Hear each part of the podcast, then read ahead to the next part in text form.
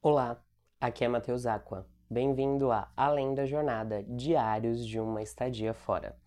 No nosso segundo dia, vamos falar de um texto bastante intenso para você que quer refletir. Espero que o texto de ontem tenha atravessado você e que você possa compartilhar com os amigos, famílias e todas as pessoas que você gosta as suas sensações. E se você quiser ter acesso ao texto e à foto conforme foram escritos, é só me seguir lá nas redes sociais, arroba Mateusaqua, Mateus com H. O texto de hoje chama Camadas ou Autoreflexão 2. Vamos lá? Camadas ou Autoreflexão 2.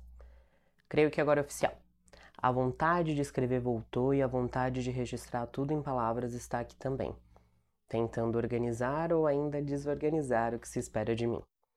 É inusitado pensar que nada nesses últimos tempos parece com a camada que estou vivendo agora.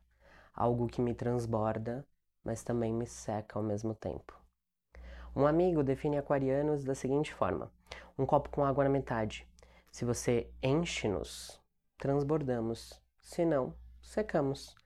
Eu me sinto nesses dois estados. É quase como se minha camada elemento químico estivesse sofrendo sublimação. Agora eu paro e penso: quantas vezes uma cebola me fez chorar? Troque aqui cebola por qualquer outro nome, situação, assunto, número, o que você quiser. Afinal, isso aqui é uma troca, né? Eu escrevo na tentativa desesperada de que alguém possa me ler e talvez desvelar mais de uma das minhas camadas.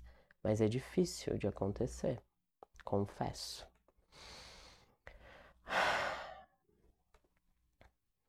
Eu sou para os outros o que muitas vezes não sou para mim.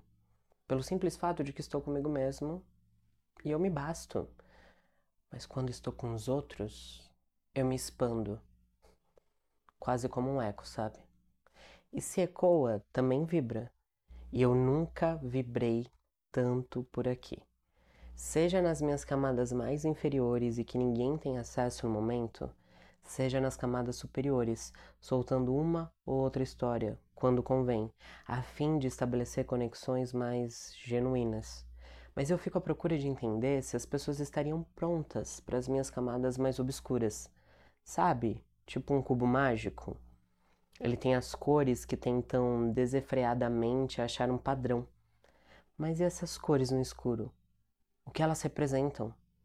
Será que não poderei ir além do que já fui?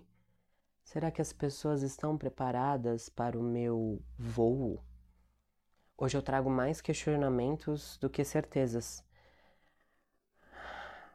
E a quem compartilho esses textos, saibam que Nunca se esqueçam de mim, porque eu não os esqueço.